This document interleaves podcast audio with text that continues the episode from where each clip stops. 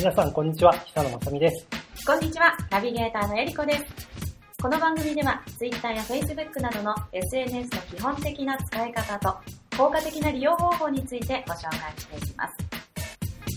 この番組は、SNS を使った集客と活用をサポート、株式会社ソーシャルスピーカーと、福島県いわき市の情報をお届けするニュースサイト、いわき経済新聞の提供でお送りします。それではここからはソーシャルメディアの専門家、久野正美さんにお話を伺っていきます。改めまして、久野さんこんにちは。こんにちは。よろしくお願いいたします。よろしくお願いします。さあ、早速ですが、今回はどんなお話でしょうか？今日はですね、はい。今話題のインスタグラムについて解説したいと思います。はい。インスタグラムですか？はい。えりこさん質問です。はい。インスタグラムご存知でしょうか？はい。存じ上げております。お、実はですね、はい。つい先日、まだ1ヶ月経ってないと思うんですけども、はい。やっと登録をいたしました。お、そうなんですか。以前から気になってはいたんですけれども、はいなかなか登録までには至らなくて、えーでもお友達で始めている方も多くなってきたので、はいどんなものだろうと思って、やっと。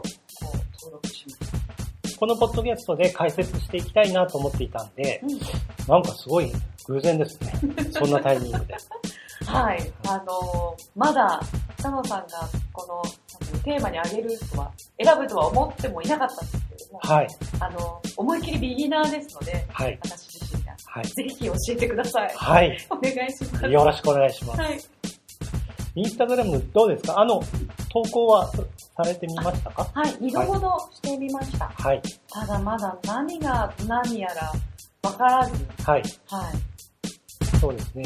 まあ、写真が印象的ですよね。インスタグラムそうはですね。インスタグラムはもう皆さん素敵な写真をアップされてるので、その写真を見るだけでもこうワクワクするなって、うんうん。うんですうんね。思います。インスタグラムは本当今おっしゃったように、写真がメインのツールでして、はい。ツイッターとか、フェイスブックなんかは文章をしっかり書いて、うん。そこに写真とかを添付して投稿するツールなんですけど、インスタグラムは本当に、まあ極端なこと言えば、文章を書かないで、写真だけ投稿してもいいぐらいのツールですね。そうなんですね。まあ、ツイッターなんかはもう主に文字。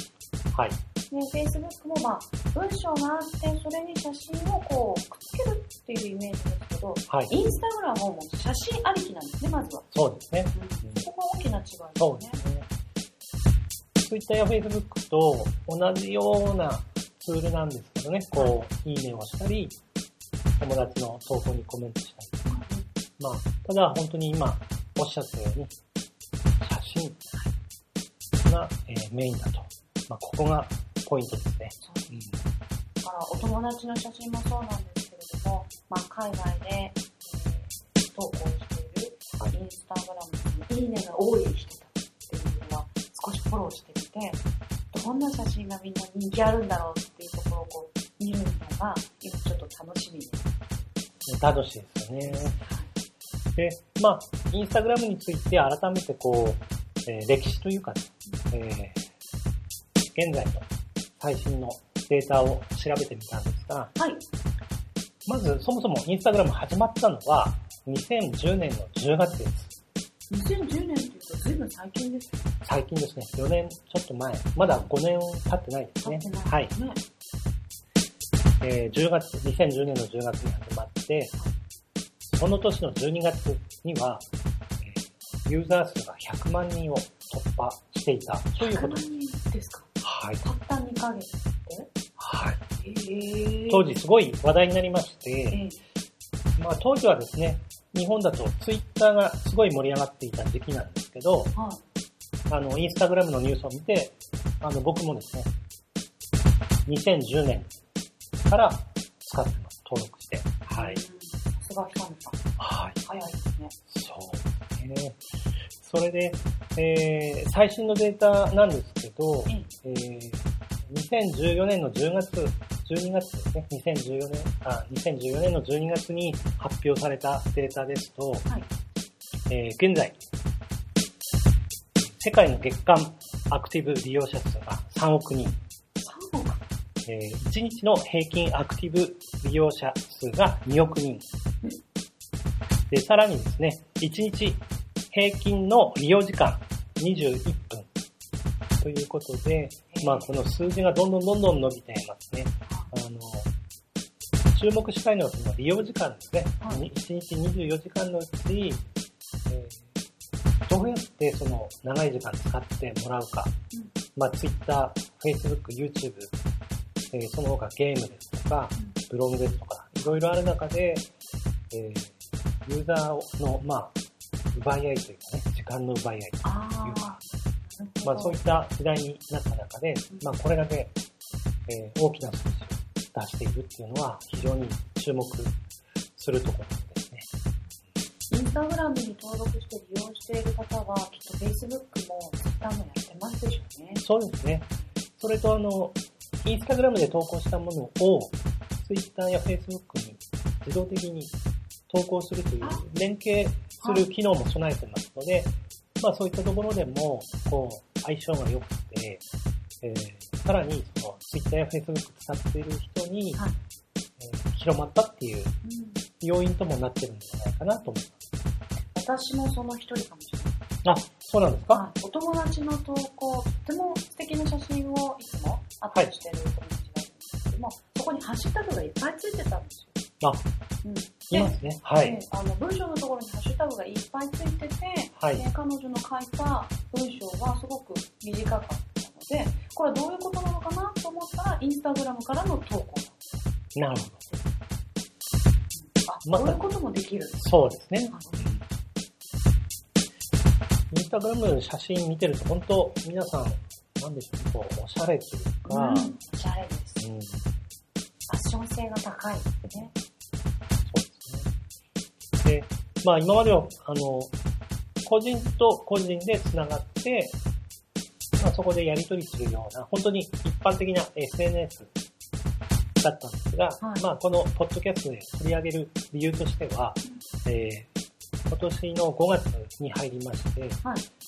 えー日本においてもインスタグラムで広告を展開していくという発表があったんですね。あそうなんですね。はい。これによって、えー企業が、えーインスタグラムで、えーいろいろな活用ができるようになると。うんで、広告と言いますと、まあ今、えー有名なのが Facebook の広告ですね。はい。えー広告を出すことによって、えーいつも以上にたくさんの人に投稿を見てもらうことができる。まあそういったことがインスタグラムでもできるようになる日本でもそういった機能が追加になると。そうですね。海外ではあったんですね。そうですね。あの、確認してみると、今まで、えー日本以外ですから、7、7カ国で広告展開をしていて、日本では8カ国目ということで、えーいよいよですね、こう、インスタグラムが日本でも、えー広告機能を使って、えー企業が宣伝 PR していく時代になると。で、インスタグラムなんですが、あの、特にですね、まあ、パッと浮かぶのが、まず、食べ物の写真なんかは多いですね。多いですよね。はしかも本当、時間帯によっては見ると、お腹空きます よね。美味しそうだなーって思いますね。まあ、ですので、あの、はいそういったところを活かして、まあ、口に入れるものを扱ってる、まあ、特に飲食店の方なんかは、インスタグラムの活用を検討してみてもいいかなと思います。そうですね。あの食べ物の写真のインパクトって強いですからね。強いですね。うんそれ以外ですと、まあ、去年あたりから、あの、多くなっているのが、タレントさんやモデルさんの、えー投稿が、えー元でですね、はい。えーワイドショーとか、うんえーニュースで取り上げられるなんていうことも多くなってますけど、えーまあそこにつながるようなこととしては、ファッション関係ですね。うんインスタグラム活用できるんではないかと予想されています。そうですね。タレントさんが着てるもの、あ、あどこのお店のものなのかなってそうですね気に。なったりしますね。はいまあファッションですと本当発信できるものたくさんありますよね。うん。あの、それこそもう全身、頭の先からつま先つま先まで。こう、ヘアスタイル、そうですね。帽子。あとは、メガネ、メガネ、ピアス、ス、うん。アクセサアクセサリー。リー、洋服はもちろん、はい。スニーカーとか、ヒールも、ヒールもですね。靴まで、ね。まあそうなると、やはりあの、たくさんまとめて、えー写真に撮って投稿するよりも、うん一つ一つをね、えー紹介した方が、インスタグラムの方は、あの、効果的なんではないかなと思います。うん。そうですね。あの、一つのもの、これが細かくどういったものなのかじっと見ることできますよね。そうですね。わる情報って結構ありますよね。ありますね。なので飲食店とか、えーた食べるもの、飲み物を扱っているお店ですとか、あとファッション。あとそれ以外だと何かね？あ、そうです。はい。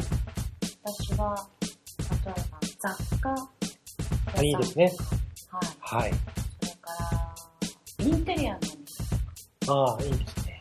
雑貨なんかは、やっぱり可愛い小物はい。が可愛くこうディスプレイされているところなんかを見ると、あ、はい。これどういうものなんだろうって気になります。可愛いっていうエネルギーって結構人を動かすじゃないですか。そうですね。うん。あとは、まあ、インテリアのお店だったら、こう素敵なシャンデリアだったりとか、はい。猫足の家具なんかが乗ってたら、素敵なお家だな、素敵なお部屋だなって思いますね。ですので、これらはですね、あの、自分の中で欲しいとか、あの、今買いたいって思ってなかった、その気持ちを、こう、沸騰させるっていうか、えー行動させるツールとしても、えー活用できるものであると思います。はい。まあ、えー今言挙げたようなものっていうのは、まあ本当にこう、えーなんていうんですかね、まあイメージを伝えるには非常にいいのかなと、インスタグラム。あと、まあ、写真の話を中心に今してますが、いインスタグラムは動画も投稿できます。ああ、そうなんですね。はい。ただし、あの、時間の制限がありまして、えー15秒までということで、はい。えーまあ15、み短いと一瞬思うかもしれませんが、15秒といえば、はい。テレビ CM の短いバージョンの長さですよね。そうですね。はい同じです。同じですね。